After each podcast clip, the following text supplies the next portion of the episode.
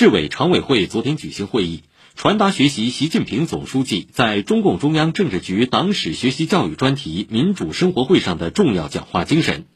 传达学习党史学习教育总结会议精神、全国党内法规工作会议精神、中央农村工作会议精神、平安中国建设表彰大会精神和全国老干部工作先进集体和先进个人表彰大会、全国老干部局长会议精神。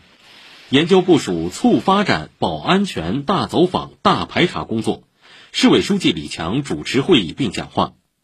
会议指出，要深入学习领会，坚决贯彻落实习近平总书记重要讲话精神，更加用心用情用力服务人民，更加奋发有为干事创业，以优异成绩迎接党的二十大胜利召开。